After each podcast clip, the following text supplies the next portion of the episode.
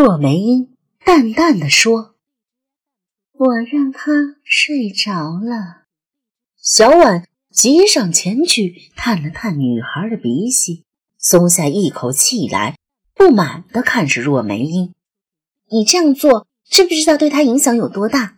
他一觉醒来，发现自己睡在这儿，而别人却告诉他上台已经上过了，他非得下风不可。”梅英微微一笑。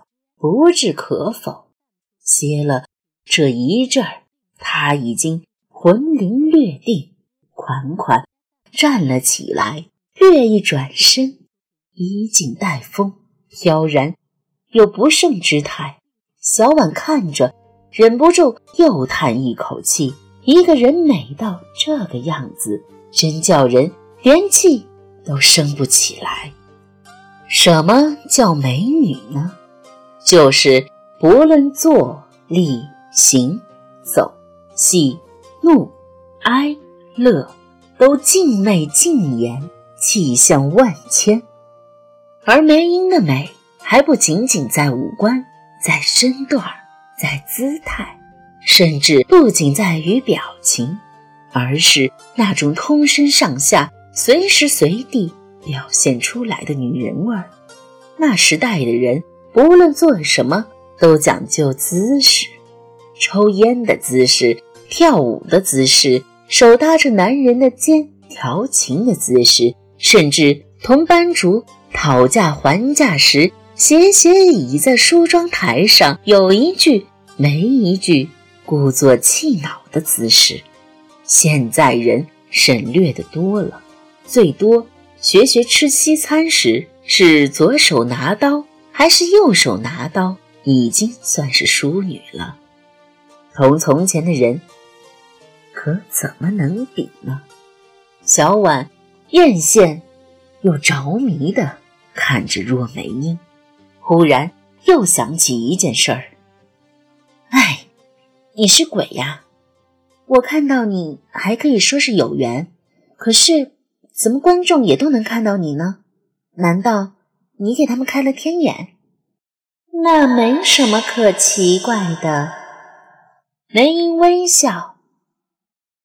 醉酒是我唱过的戏，如果是新戏，我就上不了了。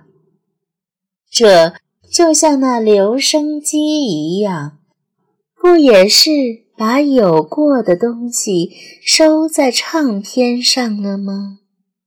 还有电影，不是重复着以前的东西吗？鬼和人交流，就好比听收音机那样，只要对准频道，你们就可以收听到我了。是这样的吗？小婉只觉得接受不来。却也说不出这番话有什么不对。嗯，不过你在台上的表演实在是好。我从小就在剧团里跑来跑去，跑进跑出，可是还第一次看到有人把杨贵妃演得这么传神呢。那个卧鱼的活儿真是帅。这算什么？说起看家本领来，若梅十分自负。我们的功夫是从小练出来的，什么拿顶、下腰、虎跳、抢背、圆场、跪步、踩跷都不在话下。当年在北京华乐园、广和楼、中和园、三庆园。广德楼、庆乐园、开明戏院，还有北京最大的第一舞台，我都唱过。哪一场不是满座？要听我的戏，提前三天就得订票呢。那些个柴房暗幕，不知从我这里。捞了多少的油水？那个时候，张朝天每天都会来看戏，坐在前三排固定的位子上，穿着一件青色长衫，手里托着礼帽。你不唱戏以后都做过什么呀？找他呀！自从那年七月十三晚上他失约以后，我就到处找他，想问他一句话，直到我死，变成一只鬼。可是我到处找不到他，他在哪里呢？是生是死，我找不到他，我不会甘心的。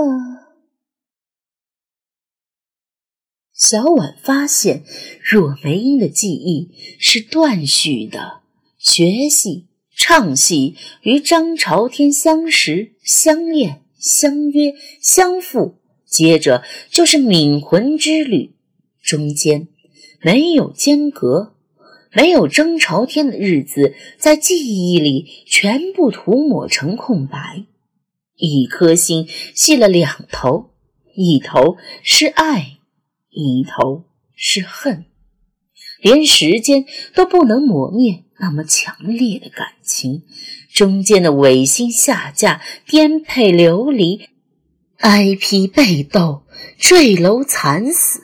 全都不记得，痛与泪也都可轻抛，连生死都不屑，却执着着一个问题：我要问他一句话。是怎样的毅力才可以支撑这样的选择？连重生亦可放弃？没有了所爱的人伴在身边，活三天或者三十年。已经没有太大的分别，甚至生与死都不在话下。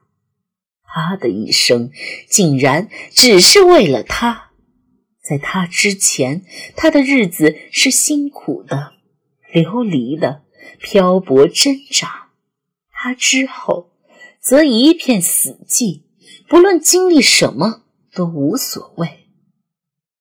有大烟抽的时候，醉死在大烟里；没大烟抽的日子，醉死在高楼下。他的一生就只为了他，是为了他才到这世上走一回的，也是为了他留恋在这世上不肯去。身体去了，魂儿也不肯去，因为他要问他一句话。小婉侧然问：“如果我找到张朝天，你会怎么做？”雷音正欲回答，忽然一皱眉，好重的阳气，便转身就走了。哎，你去哪儿？小婉要追，却听到门外有人喊：“小婉，小婉，你在哪儿？”这是张之野的声音，他急忙答应：“嗯，我在这儿呢，进来。”再回头看梅英，已然不见。张之野挑了帘子进来，诧异的道：“你一个人在这干嘛？咦，这女演员是谁？怎么在这儿睡觉？”